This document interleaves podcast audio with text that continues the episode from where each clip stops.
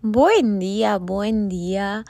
Espero que arranquen su día de la mejor manera y si están arrancando un poco chuecos o cruzados, nunca nos olvidemos que siempre hay un clic, un momento donde podamos cambiar nuestra energía y que el día se enderece un poquito.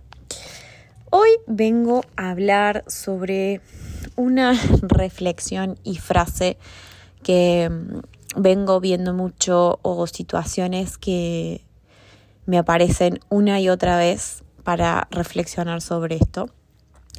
Y creo que la frase es, siempre hay un roto para un descosido. Hay un autoritario porque hay quien se deja dominar.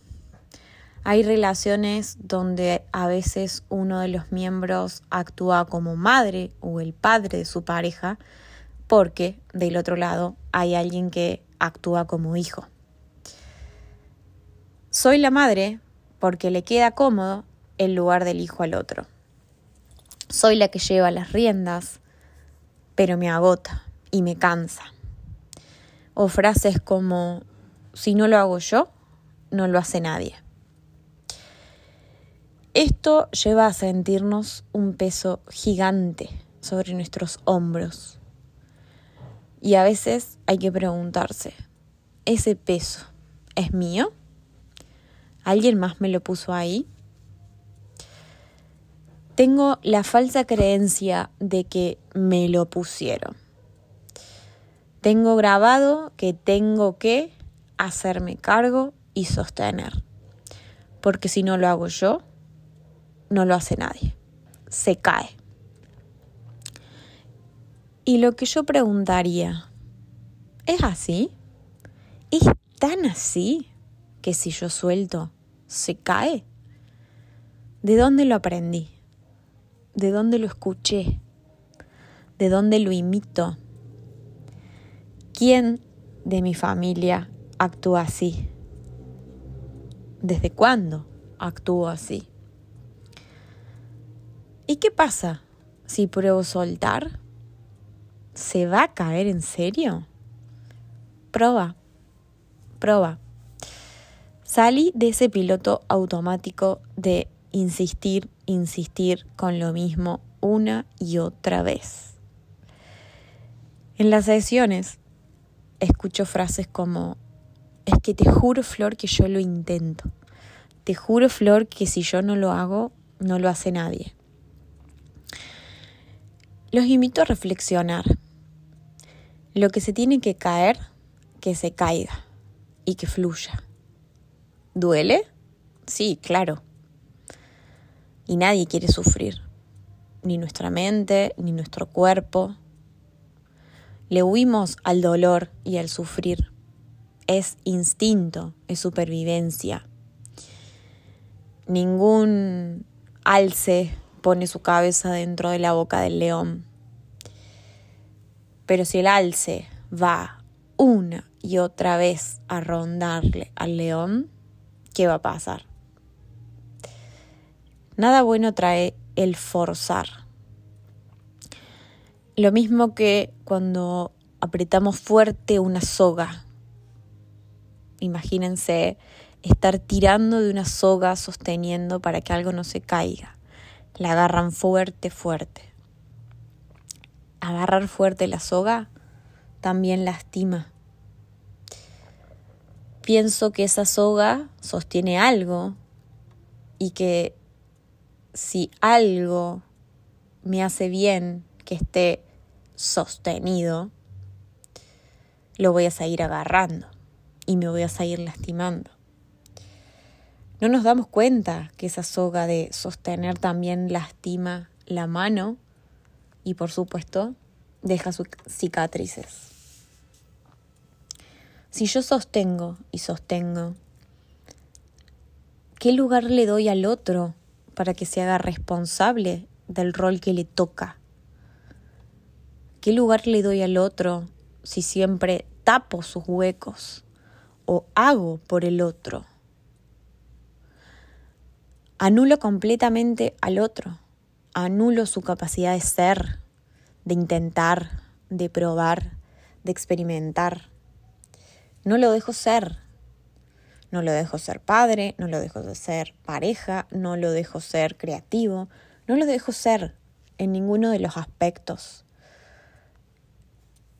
Si yo me adelanto todo el tiempo a lo que va a pasar, lo etiqueto como el otro nunca hace, el otro nunca propone, el otro nunca se da cuenta, el verbo que sea, pero siempre hay un nunca adelante. Y cuando el otro a veces actúa, no lo validamos, lo criticamos. O lo más común es, y lo estás haciendo porque te lo pedí. Lo estás haciendo por compromiso. Entonces, ¿cuánto lugar y aceptación real le doy al otro? ¿Lo dejo equivocarse? ¿Lo dejo probar? ¿Lo dejo experimentar? me doy la posibilidad de salirme del lugar de sostener siempre. Me doy la oportunidad de salirme, de experimentar yo otra forma. Si elegís a alguien como compañero de vida, deja que sea tu compañero Escucha, mira, observa, espera.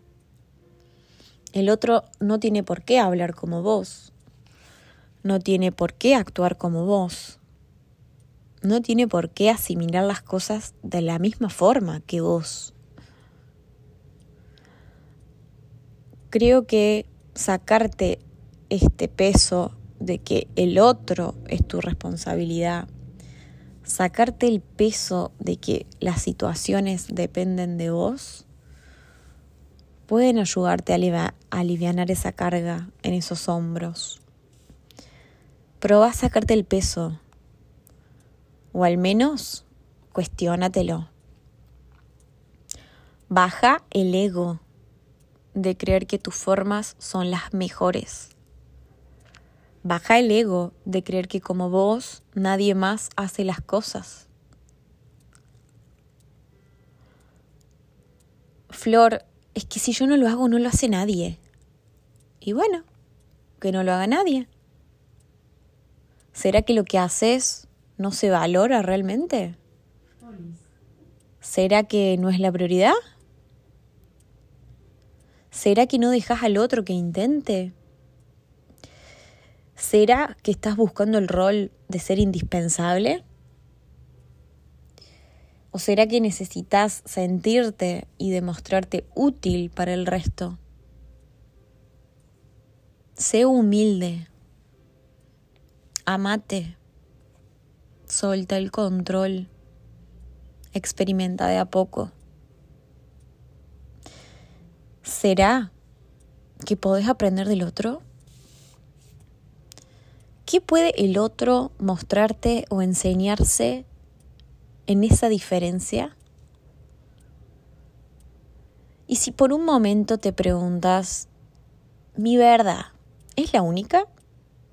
¿Mis formas no podrán incorporar al otro? ¿Estoy midiéndome por el valor que le aporto a otros? ¿Necesito sentir que me necesitan?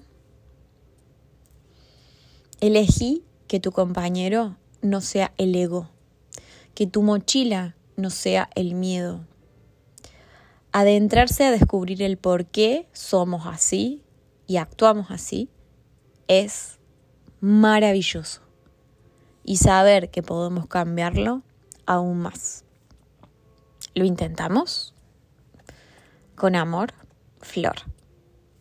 Nos vemos en la próxima.